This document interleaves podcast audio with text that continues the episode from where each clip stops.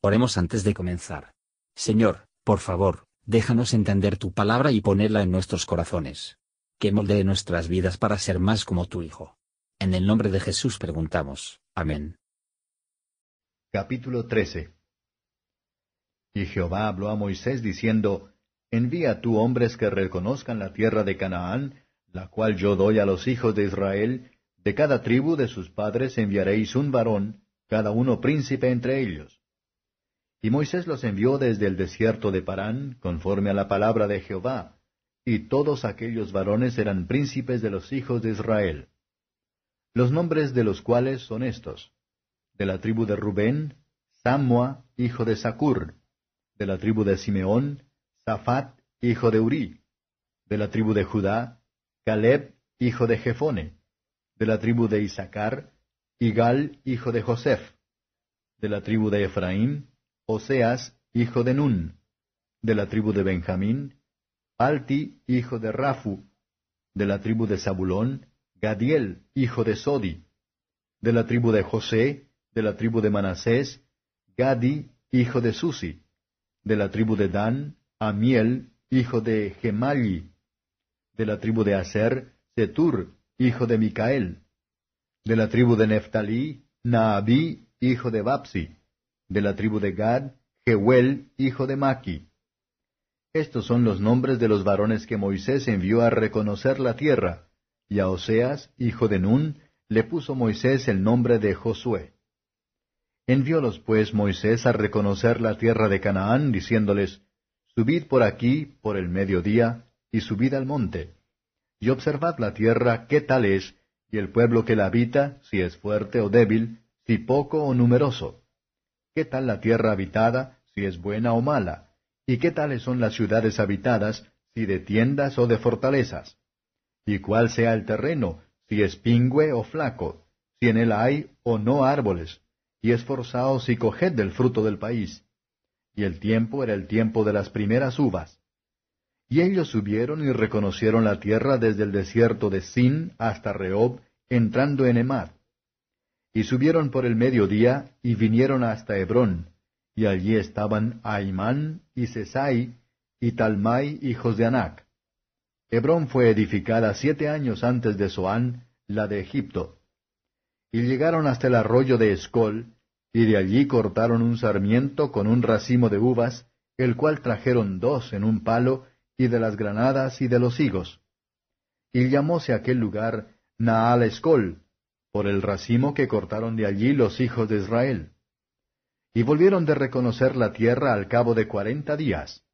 Y anduvieron y vinieron a Moisés y a Aarón y a toda la congregación de los hijos de Israel en el desierto de Parán, en Cades, y diéronles la respuesta y a toda la congregación, y les mostraron el fruto de la tierra. Y le contaron y dijeron, Nosotros llegamos a la tierra a la cual nos enviaste, la que ciertamente fluye leche y miel, y este es el fruto de ella. Mas el pueblo que habita aquella tierra es fuerte, y las ciudades muy grandes y fuertes, y también vimos allí los hijos de Anac. Amalek habita la tierra del mediodía, y el Eteo y el Jebuseo y el Amorreo habitan en el monte, y el Cananeo habita junto a la mar y a la ribera del Jordán. Entonces Caleb hizo callar el pueblo delante de Moisés y dijo, Subamos luego y poseámosla, que más podremos que ella. Mas los varones que subieron con él dijeron, No podremos subir contra aquel pueblo, porque es más fuerte que nosotros. Y vituperaron entre los hijos de Israel la tierra que habían reconocido, diciendo, La tierra por donde pasamos para reconocerla es tierra que traga a sus moradores, y todo el pueblo que vimos en medio de ella son hombres de grande estatura. También vimos allí gigantes, hijos de Anac, raza de los gigantes, y éramos nosotros a nuestro parecer como langostas, y así les parecíamos a ellos. Comentario de Mateo Henry Números capítulo 13. Versos 1 a 20. Una historia memorable y la melancolía se relaciona en este capítulo y el siguiente, la vuelta atrás de Israel de las fronteras de Canaán, y la condena a vagar y perecer en el desierto, por su incredulidad y murmuración. Al parecer, Deuteronomio 1 verso 22, que el movimiento para buscar la tierra provino de las personas. Tenían una mejor opinión de su propia política de la sabiduría de Dios.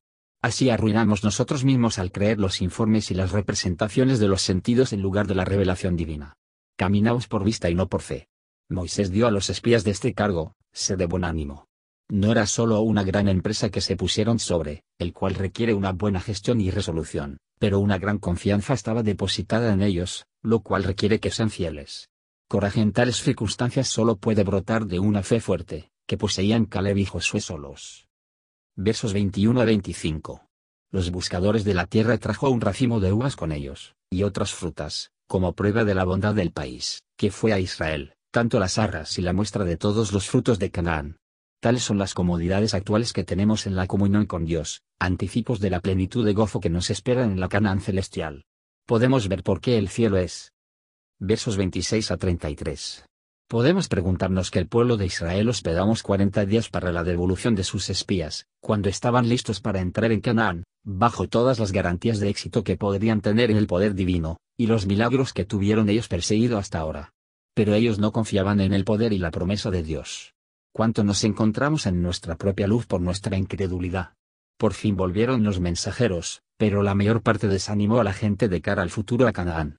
Justamente son los israelitas salieron a esta tentación para poner la confianza en el juicio de los hombres, cuando tenían la palabra de Dios a confiar pulga a pesar de que habían encontrado la tierra tan buena como Dios había dicho, sin embargo, no quisieron creer que sea tan seguro como él había dicho, pero perdido la esperanza de tenerlo, aunque la verdad eterna se había comprometido a ellos.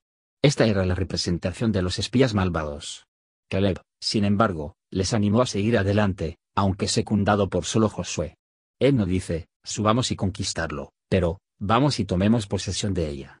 Las dificultades que se encuentran en el camino de la salvación, disminuyen y desaparecen antes de una fe viva y activa en el poder y la promesa de Dios. Todo es posible, si se les ha amenazado, al que cree, pero el sentido carnal y profesores carnales no son de fiar. La incredulidad vistas a las promesas y el poder de Dios, magnifica todo peligro y dificultad, y llena el corazón de desaliento. Que el Señor nos ayude a creer. Encontraremos entonces que todo sea posible. Gracias por escuchar y si te gustó esto, suscríbete y considera darle me gusta a mi página de Facebook y únete a mi grupo Jesús Answers Prayer.